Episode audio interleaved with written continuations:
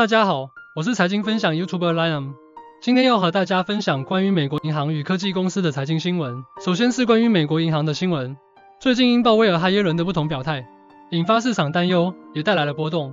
但是最新消息显示，国会正在讨论提高存款保险上限的问题，这也解除了一些投资者和储户的不确定性。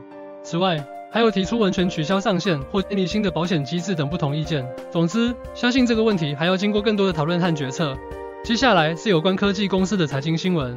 大家都知道，TikTok 是一个非常受欢迎的应用程式，但同时也面临很多负面宣传。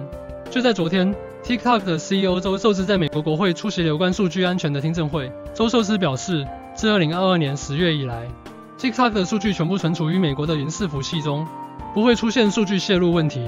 但是，至于中国公司的员工是否能够访问美国应用程式中收集到的数据，周受之则回应说，这个问题还存在一些细节问题需要解决，因此 TikTok 仍然面临着数据安全问题的压力。此外，我们也听到了一个负面的新闻，就是有关 Block 名 Square 的报告。据做空机构 Hindenburg Research 指控，Block 利用诈骗和假账户等手法，实施了大规模的欺诈行为，这也严重影响了投资者的信心和市场的稳定。Block 的股价在报告发布后大幅下跌。不过，目前 Block 在回应中表示做空报告信息不实，但仍然需要更多的事实来证实。最后，我们来看一下关于苹果公司的财经新闻。据彭博社报道，苹果公司计划每年花费十亿美元制作电影，并在院线上映，这也是其在好莱坞提高知名度和吸引流媒体服务店铺方面的计划之一。希望这个计划能够带给苹果更多的成功。